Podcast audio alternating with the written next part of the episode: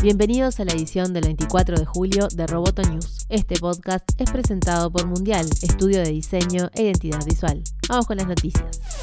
Google da un paso más en el mercado chino con un juego de dibujo de inteligencia artificial en WeChat. El nuevo minijuego Kai Hua Xiaohe se convirtió en un éxito en China de manera similar al juego Quick Draw que se lanzó en 2016. El juego en línea usa inteligencia artificial para adivinar qué objeto se está garabateando en 20 segundos. La apuesta al minijuego es el último movimiento de Google en China, país en donde su negocio principal, el motor de búsqueda, está prohibido desde 2010.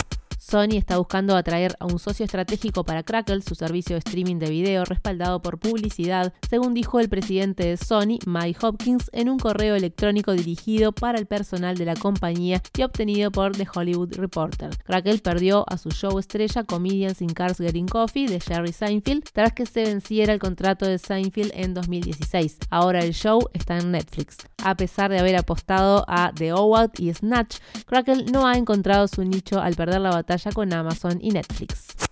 La cadena de tiendas Walmart anunció que iniciará una asociación estratégica con Microsoft para conseguir una transformación digital del líder de la industria minorista. La medida tiene como objetivo ayudar a Walmart a competir mejor contra Amazon, que se está llevando una parte cada vez mayor de las ventas minoristas en Estados Unidos y en todo el mundo. Las dos firmas explicaron que la asociación está enfocada en usar inteligencia artificial y otras herramientas tecnológicas para ayudar a administrar costos, expandir operaciones e innovar.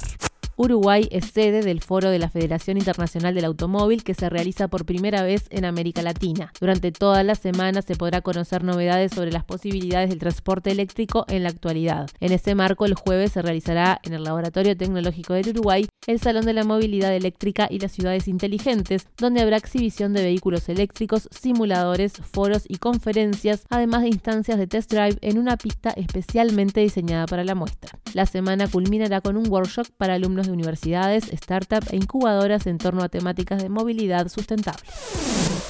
Roboto News es parte de Dopcast. Te invitamos a seguirnos en www.amenazaroboto.com, arroba amenazaroboto y facebook.com barra amenazaroboto. Hasta la próxima.